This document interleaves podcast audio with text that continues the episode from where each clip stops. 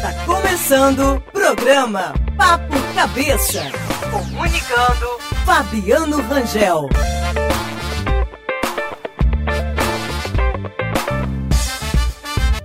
Muito bom dia, bom dia, ouvintes da Folha FM. Está começando o seu programa Papo Cabeça. Programa que é líder de audiência nas manhãs de sábado. O programa que traz assuntos tão importantes no dia a dia e que a gente precisa debater, né, como educação, saúde, cultura, e vamos falar de tudo aqui no Papo Cabeça. Muito obrigado pela sua participação, pela sua audiência. Deixa eu dar um bom dia ao pessoal que está aí acordando agora, né? O pessoal que já está nesse sabadão, Alguns já estão trabalhando, outros já preparando o almoço, outros já na praia, né? Nós estamos em pleno verão, primeiro sábado do mês de janeiro. Então o pessoal já está aí, as praias estão lotadas, as praias estão cheias. Então, meu bom dia, você que está nos escutando também aí nas praias da região, né? São Francisco, São João da Barra. Fica o nosso bom dia. Você que está passando pela nossa cidade, cortando as nossas BR, BR-356, BR-101, muito bom dia. Quero dar um bom dia também especial. Rodrigo Gonçalves, bom dia. Bom dia, Fabiano. É, eu cheguei aqui através do Papo Cabeça, né, nesse espaço que você abriu, então estou muito feliz de estar aqui, porque sei que é um programa que agrega muito nas manhãs de sábado, é um diferencial nas manhãs de sábado para aquelas pessoas que acompanham não só aqui na nossa cidade, mas também para quem está passando aqui pela nossa rodovia, pela BR-101, pela BR-356, como você falou, muita gente indo para a praia, sintonizou o rádio 98,3, fica com a gente que o Papo Cabeça sempre trazendo aí muita informação. E hoje a gente vai falar de um assunto muito bacana, nosso primeiro programa aí de 2023, né, aqui do Papo Cabeça, a gente vai falar sobre um assunto muito bacana que é o Janeiro Branco, que muita gente às vezes nem ouviu falar, mas que é muito importante, que faz a esse trabalho de conscientização, de quebra de tabu em relação à saúde é, mental, que é muito importante, veio de momentos bastante críticos ainda a gente vive isso, você como educador sabe muito bem, vai poder falar bem sobre isso, né, das dificuldades que a gente enfrenta ainda por conta dos reflexos da pandemia, né? Mas é importante deixar, é, reforçar isso, né? Que a saúde mental tem que ser algo trabalhado independente de você estar tá com problema ou não estar tá com problema, né? Isso tem que ser trabalhado desde lá da base, na educação e uh, o Centro Escola Riachuelo com a educação socioemocional trabalha muito isso, né? E eu acho que a gente vai, é uma ótima oportunidade para a gente poder falar sobre isso, recebendo hoje aqui a psicóloga Julie Gomes, que já já vai trazer todas as informações para a gente a respeito disso, né? E também vai dar o bom dia dela já já. É verdade, Rodrigo. A gente já falava isso, né? Em educação a gente já falava isso, né? Há um bom tempo. Eu já nós já, implanta, já, já vimos implantado no Centro Escola Riachuelo bem antes da, da pandemia, né? Lá em 2019, a, a educação socioemocional na nossa grade curricular, ou seja, nós já tínhamos aula de educação socioemocional, já tínhamos uma parceria com, com o programa da Escola de Inteligência, que é o programa do Dr. Augusto Cury, então a gente já tinha essa visão da importância de cuidado emocional é, paralelo, né, junto ao cognitivo, né? Porque muitas escolas demoraram a entender isso, né, que não tem como a gente falar de cognitivo sem falar de emocional. Então a gente já veio fazendo esse trabalho, já vem desenvolvendo esse trabalho desde 2019, junto com os nossos alunos, com as nossas crianças e adolescentes, né? Que vai até o ensino médio e tem, assim, tido resultados maravilhosos, Rodrigo. E eu vi que você começou aí o, o 2000, 2023 bastante reflexivo, inclusive, né? Trazendo informações, é, falando sobre não só sobre a chegada de 2023, mas a gente também teve agora a perda do Rei Pelé, né? Que deixa um legado incrível, né? E você fala muito disso no seu blog, nessas últimas duas postagens, trazendo reflexões que a gente precisa ter, né? Para esse ano novo que se inicia. E o Janeiro Branco, a gente vai falar justamente isso. Por, por que foi janeiro? Porque janeiro é um ano que a gente começa a planejar né, como vai ser, e, e a proposta é justamente essa, para a gente parar, refletir, analisar, e aí nada melhor do que contar, claro, com a ajuda de profissionais que possam nos auxiliar, para que a gente possa ter um ano aí de 2023 é, bem melhor do que foi, do que foi os últimos, né? Do que foram os últimos a gente tem essa, essa, essa mania, né, de começar só as coisas em janeiro, né? Eu, por exemplo, comecei minha dieta agora em janeiro de novo. Não sei por que, que a gente começa as coisas em janeiro. Mas a gente decide, né, assim, né, por ser uma, um, um início de um ano e a gente acredita que aquilo vai, vai fazer a diferença, né? Em 2022 nós tivemos ainda muito reflexo da pandemia. É nós passamos anos muito difíceis. Né? E acho que a gente precisa aprender também a tirar proveito daquilo que foi negativo. Né? Então, nós tivemos anos que né, muitas pessoas perderam né, entes queridos, perderam pessoas próximas. Quem não perdeu, conhece alguém que perdeu. Né? Então, o sentimento de comoção foi muito grande. A gente até tinha esperança vou dizer assim, né, não vou falar com a psicóloga isso aqui, mas é, é meu entendimento, a gente esperando que as pessoas melhorassem, que as pessoas pudessem sair dessa pandemia né, um pouco melhor, mais compreensivas, mais empáticas, e a gente viu que o reflexo não foi bem esse, pelo menos né, a gente percebeu na nossa área que o reflexo foi muito negativo. As pessoas meio que pioraram, né, as pessoas ficaram mais impacientes, as pessoas ficaram menos empáticas. As pessoas ficaram mais né, é, é, agitadas, eu não sei o que aconteceu, mas realmente a gente acha que, que potencializou né, aquilo que estava guardado também. Então eu terminei o ano e comecei o 2023 fazendo uma reflexão né, do que a gente precisa fazer para poder melhorar para poder começar diferente, né? Inclusive os pais, né? Pais e alunos, né, filhos, pais e filhos, né, que são nossos alunos na escola, e a gente sente muito isso quando vai para a escola, né?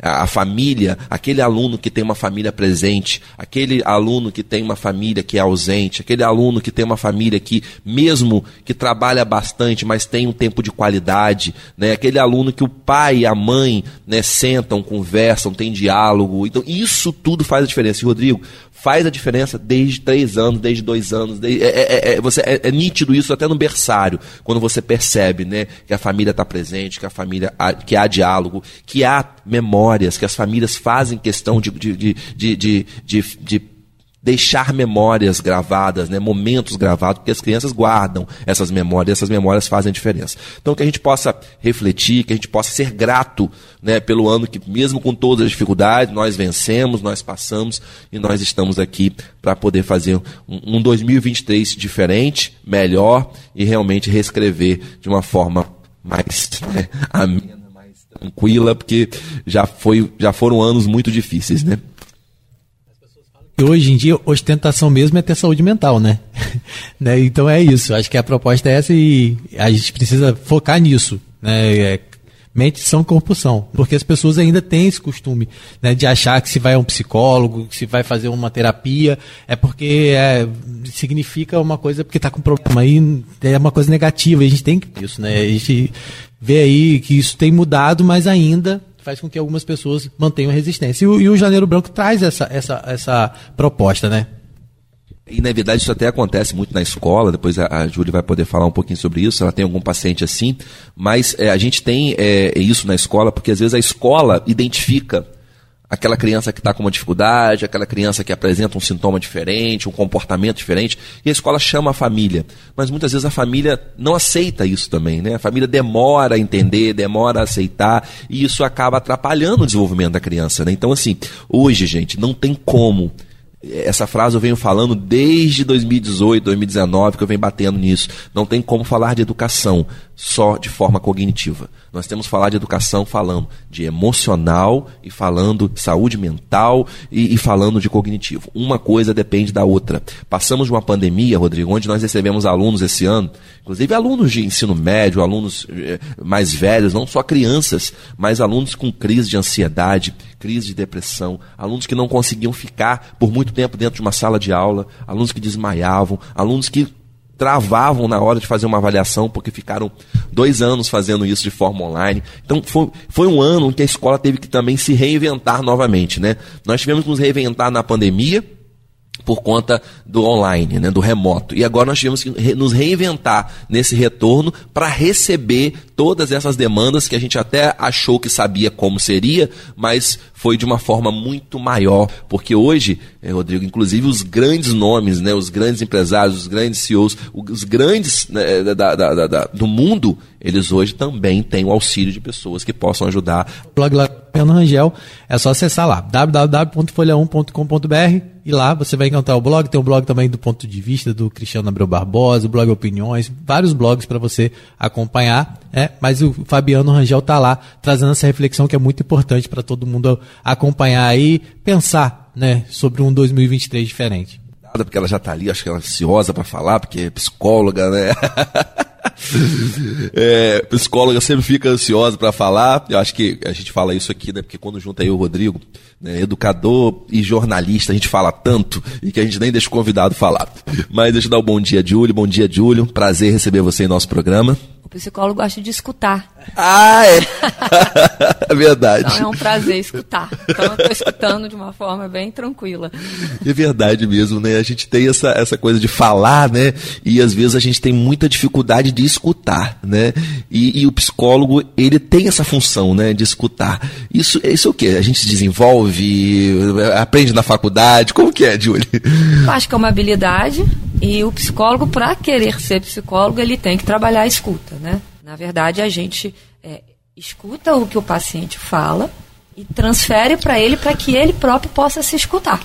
Porque muitas das vezes a gente fala, mas não se escuta. Então, um dos papéis do psicólogo é fazer que o, que o paciente se escute. E aí a gente é essa ferramenta a gente tem assim esse hábito, né, de quando vai falar alguma coisa, a gente vai ouvir uma pessoa falar do, do seu trabalho ou do seu, do seu, da sua empresa e você não gosta muito de, de, de ouvir, né, porque tá, às vezes vai fazer uma crítica, você tem dificuldade e eu venho falando muito isso com a minha equipe, né, o poder do ouvir é muito mais importante ouvir do que falar porque às vezes a pessoa só quer desabafar, as pessoas querem trazer alguma coisa importante para você ali, e você acaba travando, inibindo a pessoa, porque você vai logo na defensiva, né? Você não... E quando a gente ouve, a gente aprende muito mais do que quando a gente fala, né? Então acho que é por isso que os psicólogos são tão sábios, né? Bom dia, né? Bom dia, é um prazer, obrigado pelo convite. Eu acho que a gente, como profissional é, de saúde mental, é, tem que se propor a estar. Tá é, fomentando a saúde mental nos veículos públicos, através de palestras. Às vezes a falta do tempo nos impede de fazer mais isso, mas às vezes eu, eu me questiono muito porque eu poderia estar fazendo mais, mas né, o trabalho vai nos sobrecarregando, mas eu acho que a gente tem que ter esse papel também, é, porque isso aqui é saúde pública e isso é uma forma que a gente pode sair dos nossos consultórios e fomentar Chegar um pouco mais também, é, né? é, da saúde mental. Você acha que a gente tem pouco isso hoje? Muito pouco. Muito pouco, né? Gente... Acho que a gente tem pouca informação a respeito de saúde mental. Muito pouca. É, a gente.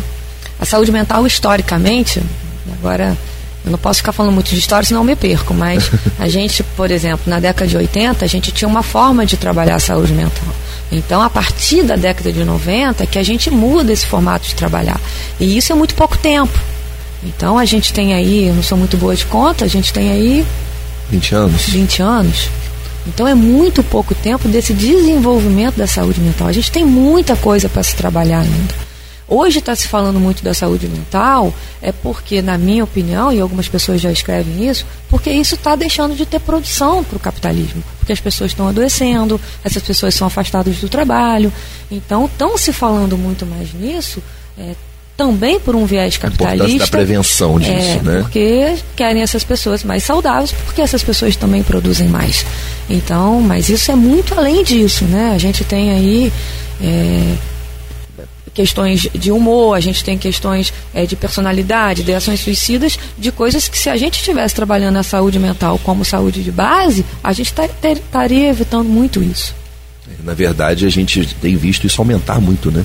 Assustadoramente.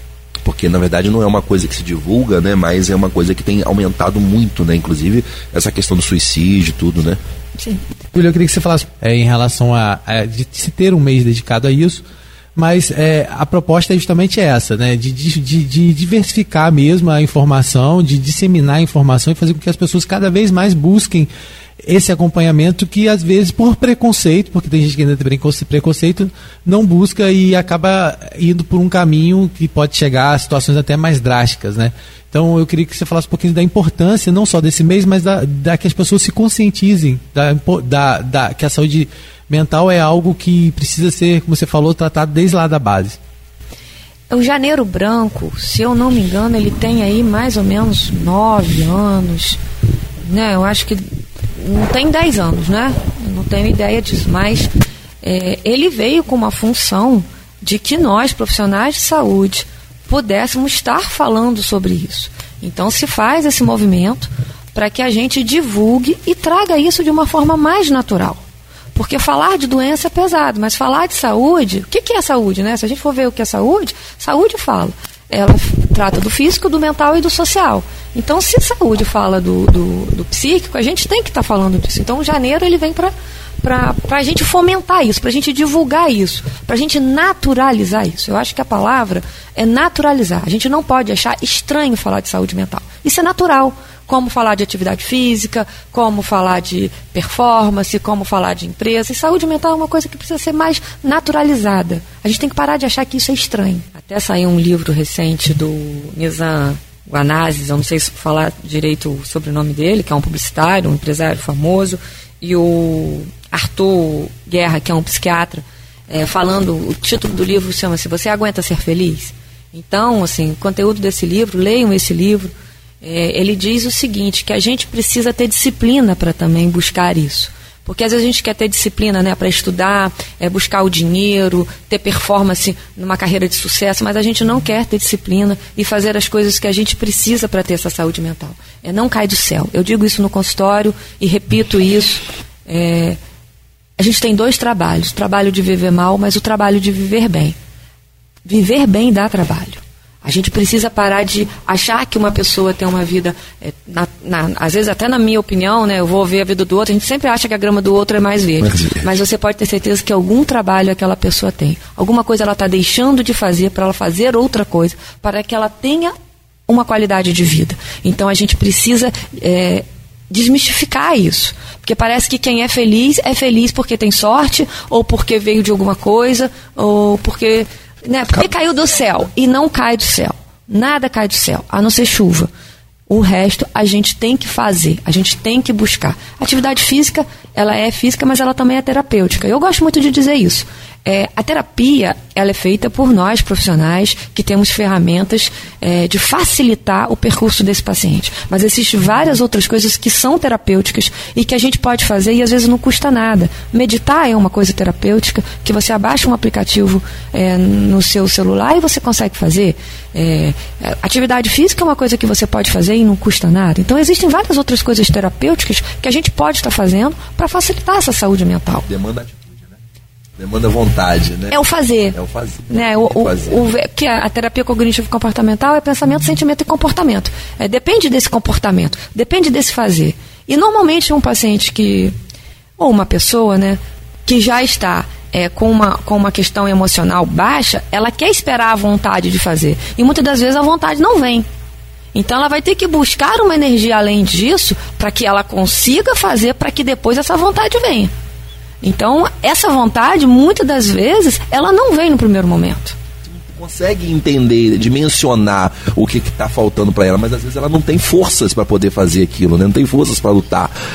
É, a depressão, né? Vai um pouco além, claro, disso, vai né? Um pouco além, ela é, um, ela é uma doença hoje que atinge milhões de pessoas no mundo, uma doença grave e que às vezes se confunde um pouco no diagnóstico, às vezes uma pessoa está triste, aí se confunde com uma pessoa depressiva, mas um paciente depressivo ele precisa de atenção e de cuidado, é, a gente não pode é, de maneira nenhuma é, é, como é que eu vou dizer, desmerecer esse diagnóstico. Banalizar, né? É, eu acho que a gente, por exemplo, uma pessoa ansiosa é diferente de uma pessoa com transtorno de ansiedade, uma pessoa triste é diferente de uma pessoa depressiva.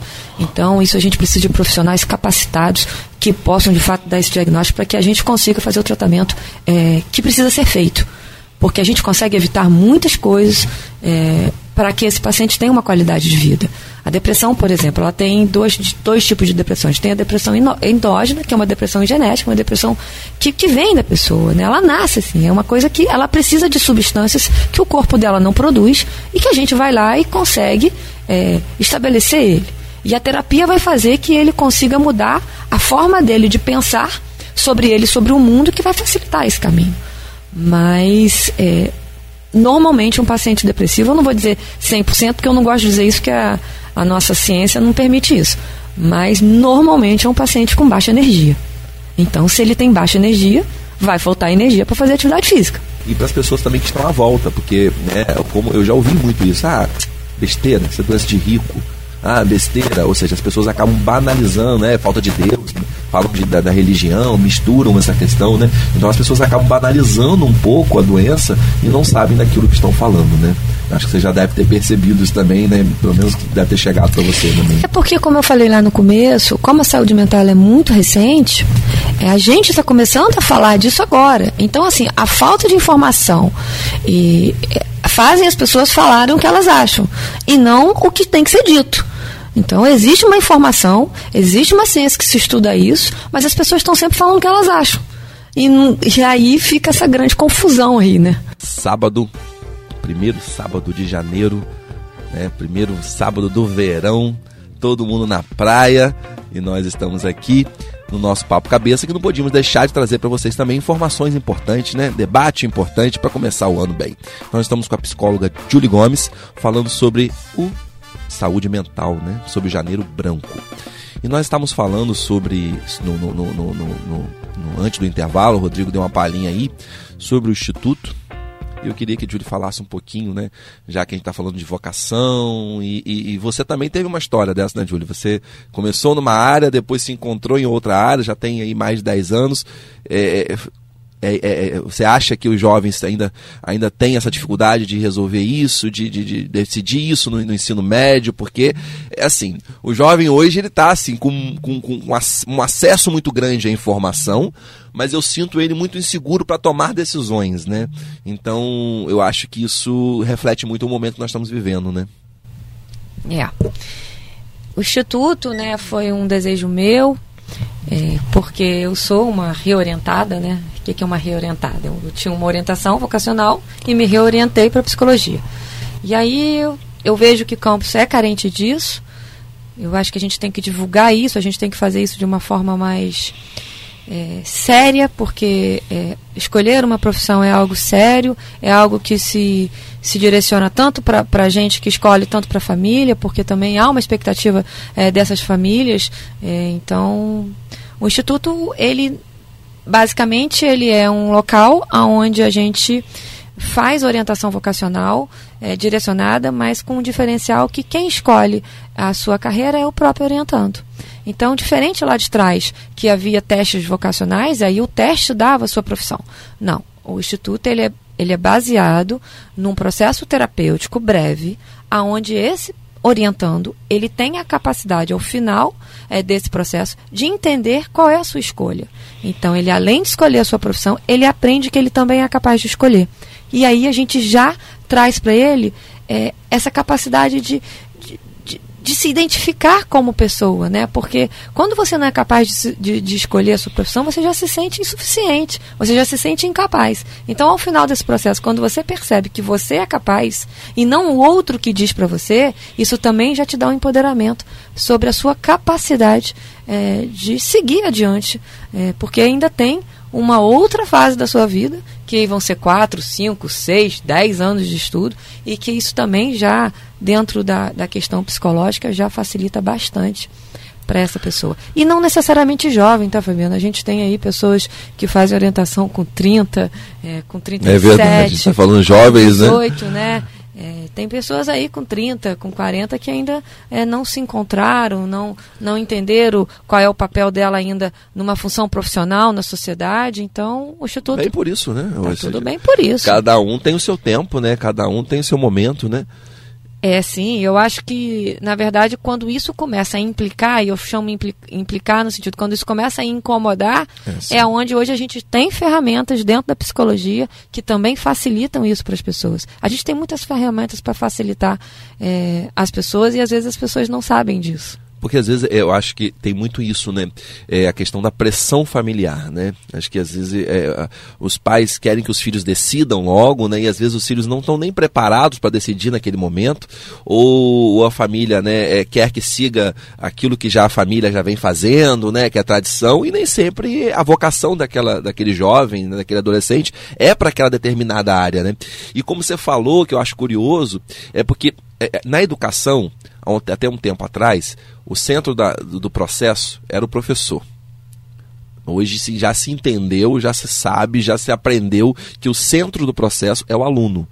E você agora está me dizendo que até no, no, na questão vocacional, antes a gente tinha o teste que dava ele, que eu lembro muito bem disso, né? A gente fazia os testes, eu já fiz, e o teste dava a, a, a área que você seguiria. Hoje você está me dizendo que o próprio aluno, que também é o, o percursor de tudo, que é o centro, e ele vai descobrir através dele para onde ele vai. Então muda muito essa configuração, né?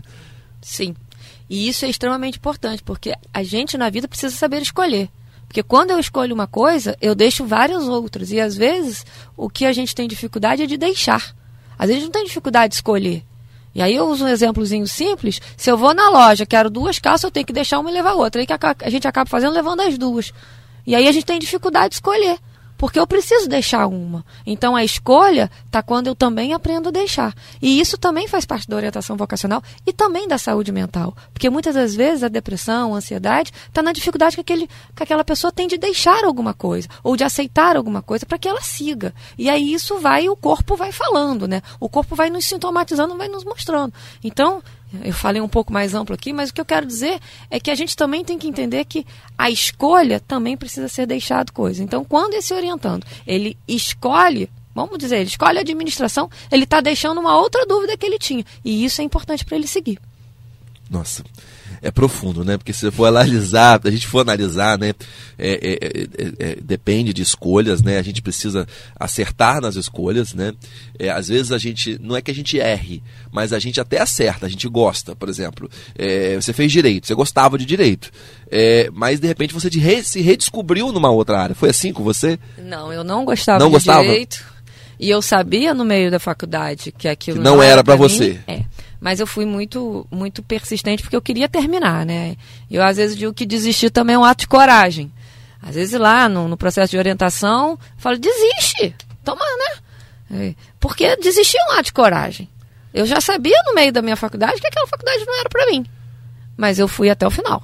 Então, mas aí eu, eu, eu aí tem uma dúvida, Júlia, porque eu sempre, eu sempre, é, eu tenho um irmão que ele também, ele passou muito por essas áreas, né? O Rodrigo conhece, o Fernando e até apresenta com a gente aqui.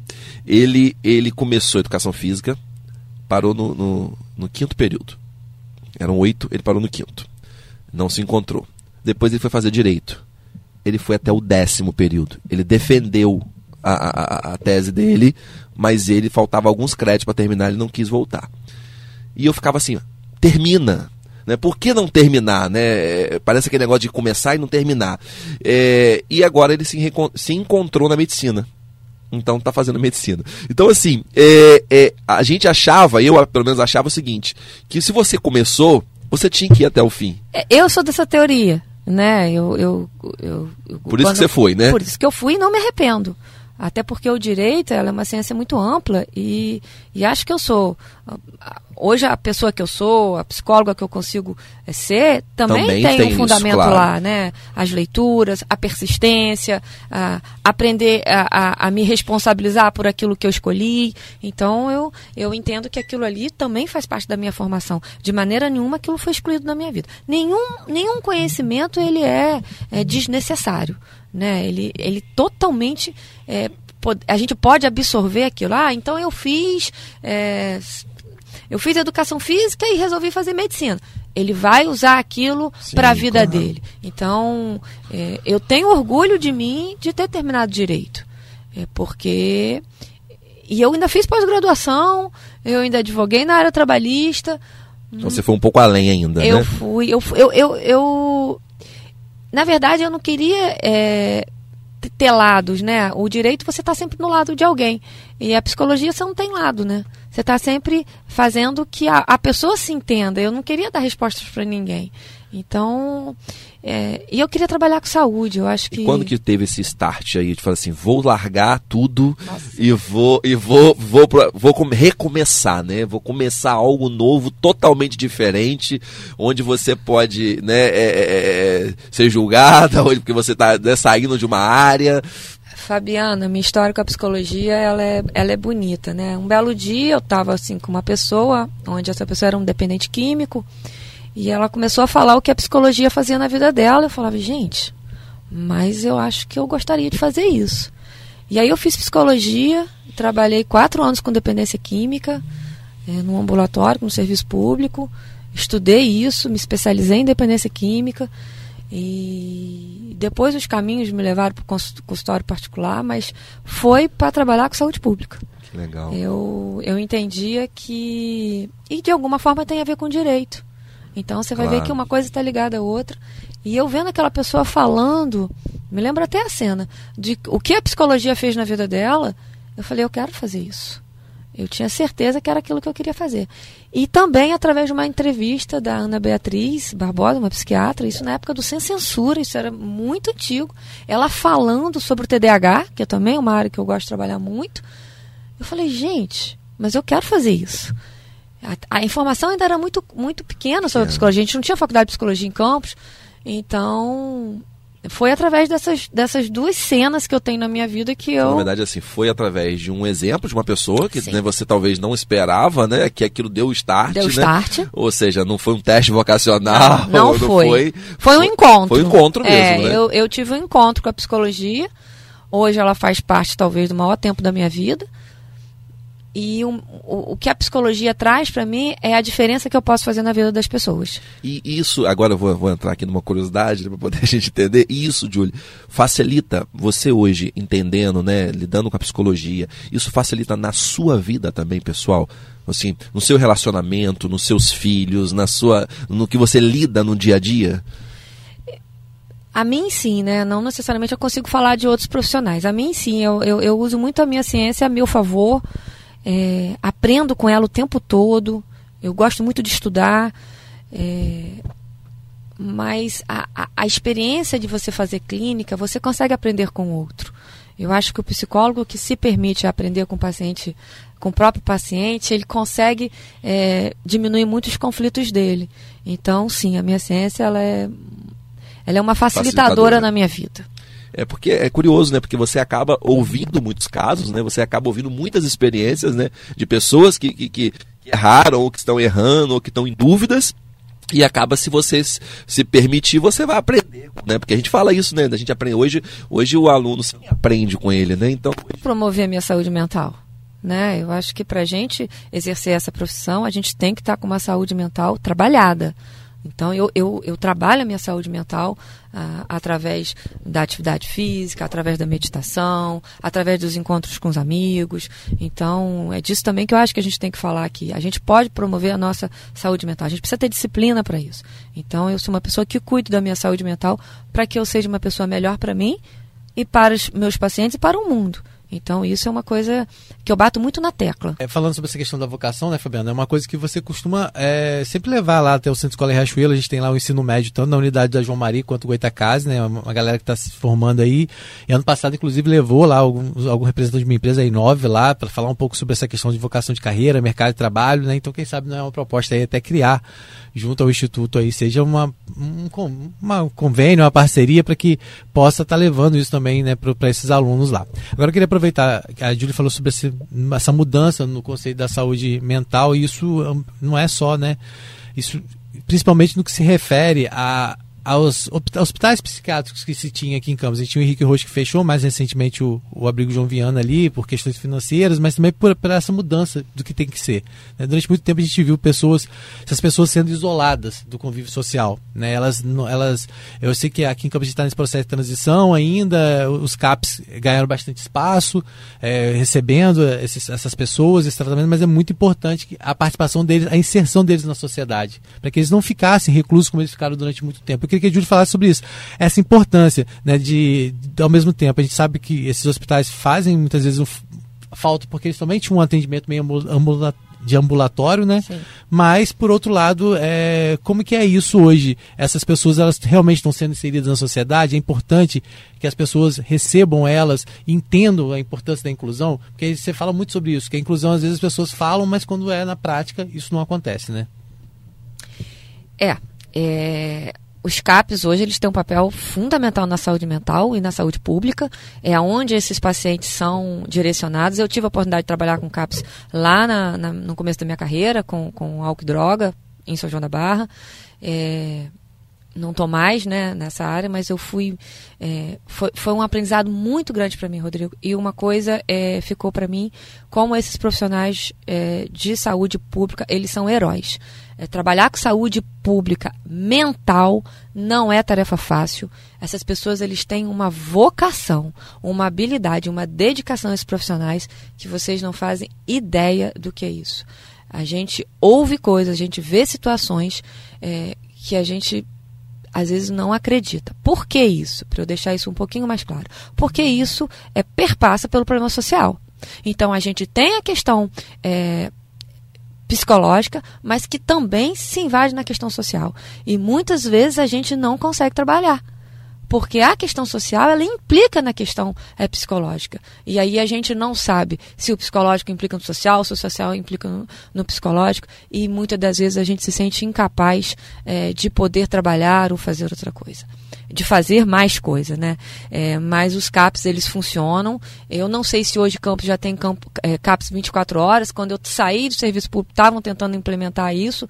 Eu hoje não sei como é que está isso. No meu consultório, né? Hoje eu sou 100% é, privada, eu não estou no, no, serviço público, mas quando eu saio, eu saio muito tarde do consultório, tem um CAPS na frente do meu consultório e eu vejo ali as pessoas abrindo porta, acolhendo aqueles pacientes e eu já saio dali falando, já batendo palma para aquelas pessoas e vou para casa até reflexiva nisso, mas os CAPs eles têm um papel fundamental de ressocialização é, desses pacientes. E se você lê a lei, se você entender a função do CAPS, ela é linda, ela é perfeita. O problema é desses profissionais conseguirem colocar isso em prática, mas é feito para funcionar. A gente precisa lembrar que a saúde mental ela começa a, a, ser falada aonde esses pacientes lá atrás, né, lá no começo, elas eram tidos com problemas espirituais. Então, quando você hoje coloca esses pacientes no CAPS, ressocializa ele, consegue colocar ele na sociedade, ainda existe um estigma na sociedade. Existe um estigma se esse paciente ele é apto ou não. Então, o que a gente precisa trabalhar é tirar esse estigma que a sociedade tem para os pacientes psiquiátricos.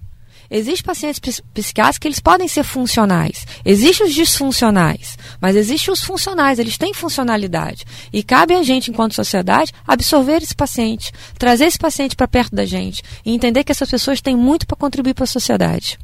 E eu ia falar sobre isso, né, quando o Júlio estava falando da questão da sociedade, porque é, eu trabalhei também, eu tive uma experiência né, no começo da minha carreira como professor de educação física dentro de um, de um, de um, de um CAPS, né, de, uma, de, uma, de uma organização que trabalhava com, com, com dependentes químicos.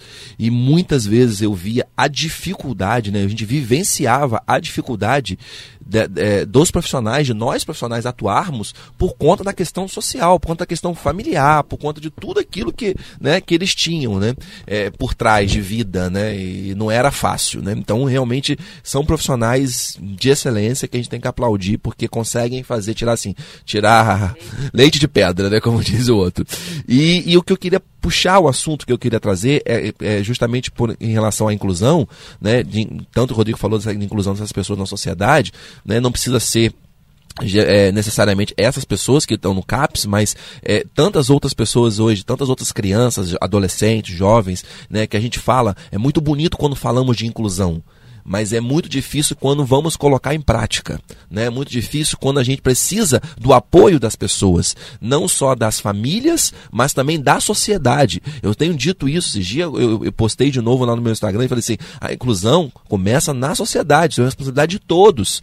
É muito bonitinho falar da inclusão, mas quando chega perto de você, você fala assim: hum, na escola tem assim, hum, essa criança está atrapalhando o desenvolvimento do meu filho. Ah, eu não quero meu filho na, perto dessa criança. Ah, eu não quero no meu filho. Você tem que desmistificar isso com, com, com, adultos, com pais e mães, aonde você acredita que, que, que poderia ser um, o filho dela, poderia ser o neto dela, e ela não parou para perceber ainda que isso não é mais uma, uma, uma, uma, uma decisão, uma responsabilidade somente da escola ou daquela família, e sim da sociedade eu acho que é um, algo que a gente vai ter que enfrentar aí. A palavra enfrentar mesmo é, é, é, enfrentar no sentido de informação, de divulgar e de naturalizar essas. Na verdade, todos nós somos diferentes. É, é, cada um é um indivíduo. Apesar de todos sermos iguais perante a lei, mas nós somos pessoas diferentes e precisamos aprender a lidar com as diferenças.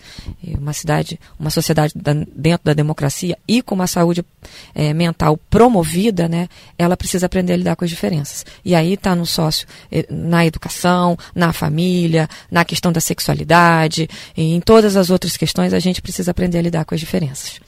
Porque assim nós vamos ser é, pessoas melhores.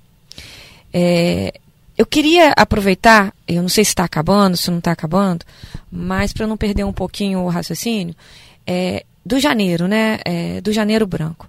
É, o que, que eu posso fazer para promover a minha própria saúde mental? Queria deixar isso uma reflexão para gente. É, o que, que me faz bem? Aonde, com qual pessoa que eu estou bem? É, o que, que eu posso fazer de melhor para mim? E às vezes é não fazer nada. Às vezes é fazer alguma coisa, porque fazer nada também é fazer alguma coisa. Então eu acho que a gente precisa parar um pouquinho para pensar, isso chama autoconhecimento, eh, do que eu posso fazer para mim. Porque às vezes eu estou sempre pensando no que é fazer para o outro. Eu estou sempre pensando no que é melhor para o outro, mas eu não sei a melhor comida que eu gosto de comer, qual é a pessoa que eu gosto de sair, qual é a música que eu gosto qual é a roupa que eu gosto. Às vezes eu não sei nada sobre mim. E isso também é promoção de saúde. Eu acho que quanto mais eu souber de mim, quanto mais eu souber o que me faz bem, eu tenho uma chance melhor de ter uma saúde, uma saúde mental mais estabilizada. É, e isso não custa nada. Isso é zero real, isso é zero tempo. É só pensar. É só pensar o que me faz bem. Às vezes a gente perde tempo pensando no que me faz mal. Eu penso naquela pessoa que me faz mal, eu penso naquela história que me fez mal, tá, mas o que me fez bem? Qual é a memória que eu tenho lá de trás da minha infância que me fez bem? E às vezes eu só lembro daquilo que me fez mal. Então eu acho que é isso que eu quero é, deixar para esse janeiro, para esse começo de ano, para que as pessoas comecem a também a pensar no sentido positivo da vida, no sentido de promover a sua própria saúde mental através de, de, de ferramentas de que possam facilitar o caminho da vida que é tão bom viver, né? É, a gente tem que terminar o programa fazendo uma reflexão mesmo, né? Então, é, Júlia é, trouxe essa reflexão que é muito importante pra gente, né? Eu acho que a gente às vezes para e dá muita atenção aos problemas, às dificuldades, né? E a gente não pensa naquilo que é positivo para nós, né? Que é positivo para nossa vida. A gente está muito influenciado por uma, uma, rede social, por, por mídias, né? Pessoas, modismos, né?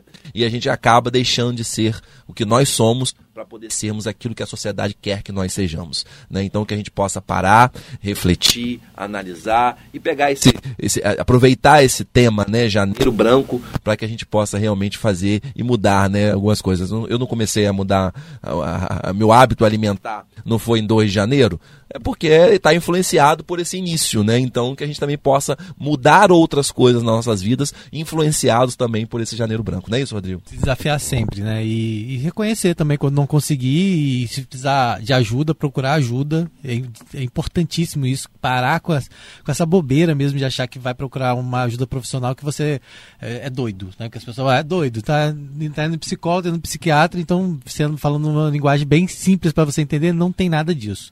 É buscar mesmo ajuda, se conhecer e com a ajuda de um profissional às vezes fica muito mais fácil. Aproveitar para pedir para a Júlia deixar aí, né, para quem quiser seguir as redes sociais da clínica, do instituto, como é que as pessoas falam lá para poder acompanhar, até para saber um pouquinho mais do seu trabalho. Agora você me deixou sem graça. Eu não tenho nada, eu não divulgo nada. Eu sou muito. Eu preciso melhorar isso. É... Tem até o Zé Ronaldo que fez as minhas marcas todas. Esse é um objetivo desse ano. Eu sou muito consumido pelo trabalho, sabe, Rodrigo? Eu trabalho 9 a 10 horas por dia e acho que tenho que me dedicar mais a isso e fazer mais isso, falar um pouco mais do meu trabalho. Mas eu não tenho rede social, eu não divulgo minha clínica, eu não divulgo meu instituto. É, as pessoas chegam para mim através dos meus outros pacientes e assim eu fui construindo a minha carreira. Acho que eu preciso melhorar nisso. Janeiro é, é um lugar de pensar nisso. Eu, desde o ano passado, estou falando, acho, acho que é desde o ano passado, não. É como diz meus filhos, eu estou falando isso desde sempre e nunca faço. Mas quem sabe ouvindo aqui agora, me comprometendo, é uma coisa que eu tenho que fazer, né? É, e quero deixar uma outra coisa que é importante, e isso já tem pesquisas, que a gratidão, ela também é um sentimento de promover saúde mental. É, o que, que é gratidão? É quando eu sou grato por aquilo que veio, tanto positivo quanto negativo. Positivo, ele traz uma recompensa para gente. E negativo é quando eu aprendo com aquilo. Então, a gente é o sujeito da falta e a gente está sempre buscando a falta de alguma coisa. Mas também, às vezes, olhar o que a gente tem facilita a gente descobrir que falta menos do que a gente acha.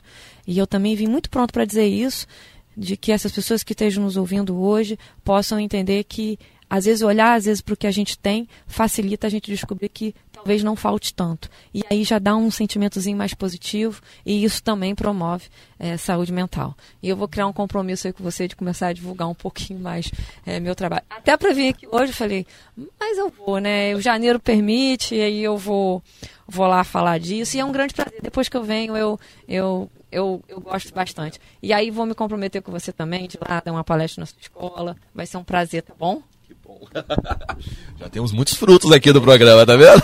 Depois de Rodrigo deixar a, a Júlia numa saia justa, né? Mas isso é muito importante, a gente reconhecer, né, o que, que a gente precisa fazer, o que precisa melhorar, né?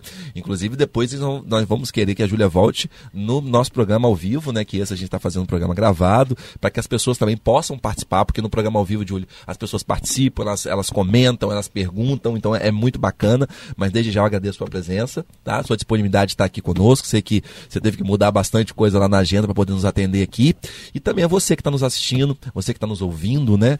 Pela, pela Folha, pelo Rádio 98.3. Muito obrigado pela sua audiência, muito obrigado pela sua participação está sempre com a gente aqui no Papo Cabeça, é que a gente possa é, aproveitar esse janeiro branco, que a gente possa entender o motivo, né? Não é por ser uma cor, por ser um mês, mas que a gente possa realmente refazer o que nós precisamos refazer, mudar aquilo que nós precisamos mudar e ter forças para poder agir, porque a, o que a gente está vivendo não tem sido fácil, né? Então a gente precisa realmente de pessoas que nos ajudem, sejam elas profissionais, ou amigos, ou familiares, mas pessoas que possam nos ajudar para que a gente possa é, é, é, é, sanar as dificuldades e melhorar a nossa vida no dia a dia e tornar isso mais leve, né? E quando Júlia falou de gratidão, eu amo essa palavra, né? Porque eu acho a gratidão, assim, incrível.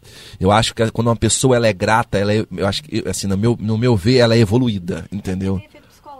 Ah, então. Eu, eu, imaginava isso, tá vendo? Porque eu falo muito isso. Quando a pessoa é grata, ela é muito evoluída, porque ela já aprendeu a ser assim, né? Ela conseguiu desenvolver isso e eu acho isso fenomenal. Então, que sejamos gratos pelo que nós temos, não é pelo que a gente, ainda a gente quer ter, né? Porque às vezes a gente fica olhando para a grama do vizinho, fica olhando a rede social do vizinho e a gente não entende que às vezes aquilo ali não é só o que eles vivem, né? Tem muitas coisas por trás daquilo ali. Então, que nós possamos ser gratos pelo que nós temos, pelo que nós somos e, cor e correr atrás para que a gente possa ter o que a gente quer.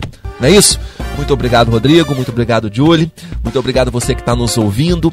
E sábado que vem a gente volta com mais Papo Cabeça. Grande abraço a todos. Papo Cabeça. Na Folha FM 98,3.